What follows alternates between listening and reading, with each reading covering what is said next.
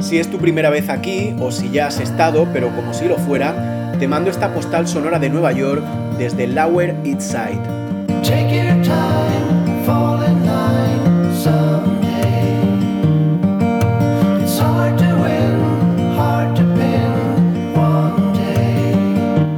The Meatball Shop tenía ese típico ambiente cálido del Lower East Side. Aquí ponían las mejores albóndigas de la ciudad, sin duda. Lástima que por culpa de la pandemia sea uno de los muchos restaurantes que haya cerrado. Lo recuerdo al pasear por este barrio de la parte baja de la ciudad, ya conquistada por los judíos. Paso junto a una de las pocas tiendas de comestibles kosher que aún sobreviven en el barrio. Bokir Tau me saluda un niño judío para desearme un buen día mientras juguetea con el par de rulos que le caen por delante de las orejas como dos lianas en el Amazonas. Shalom le respondo con la única palabra yidis que sé.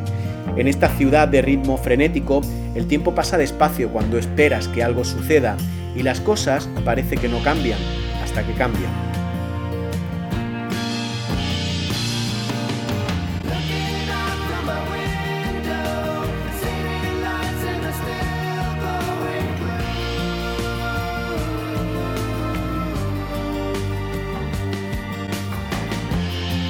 En Nueva York es inevitable asomarse a una ventana. Las hay por todas partes.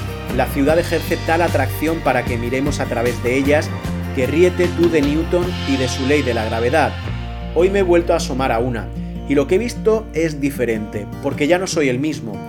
Desde mi atalaya en la planta 21 de un edificio de apartamentos encima del renovado Essex Market, he dirigido la mirada hacia la Freedom Tower he dibujado mentalmente ese crepuscular hueco que dejaron las torres gemelas, igual que si alguien hubiera arrancado de cuajo y sin miramientos varias piezas de una construcción de Lego. Era el mismo solar que había sentido dentro de mí, por eso todos los días tenía la esperanza de que ese vacío se llenara, el de Nueva York y el mío. Gracias por escucharme, un abrazo desde Nueva York.